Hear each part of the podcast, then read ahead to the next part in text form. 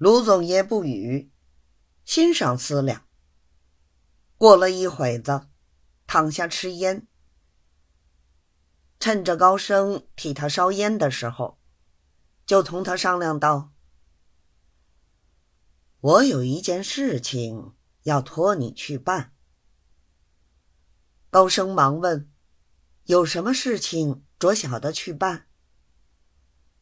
卢总爷道：“不是你说的，你们庄二老爷欢喜买翡翠玉器，还有什么洋货钟表吗？”高声道：“是，可惜没有这些东西。如果有在这里，我拿了去。”保管一定成功。只要东西好，而且可以卖他大价钱。卢总爷听了，非常之喜，低声问他说道：“这些东西现在我有。”高声道：“总爷既有这些东西，何不早说？”卢总爷道。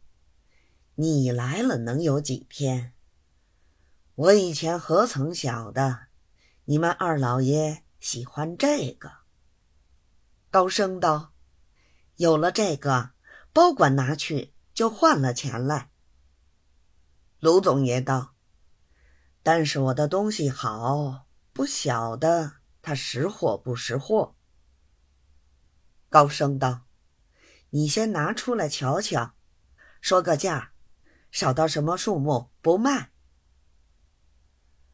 卢总爷道：“你识货吗？”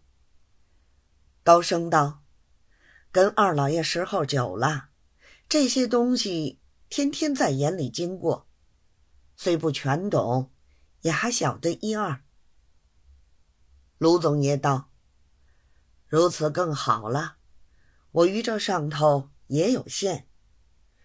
这些东西。”是个亲戚托我替他销的，且拿出来替他估估价钱，免得吃亏。一头说，一头便取出钥匙，开了箱子，搬出那几件东西来：一个扳指，一个金表。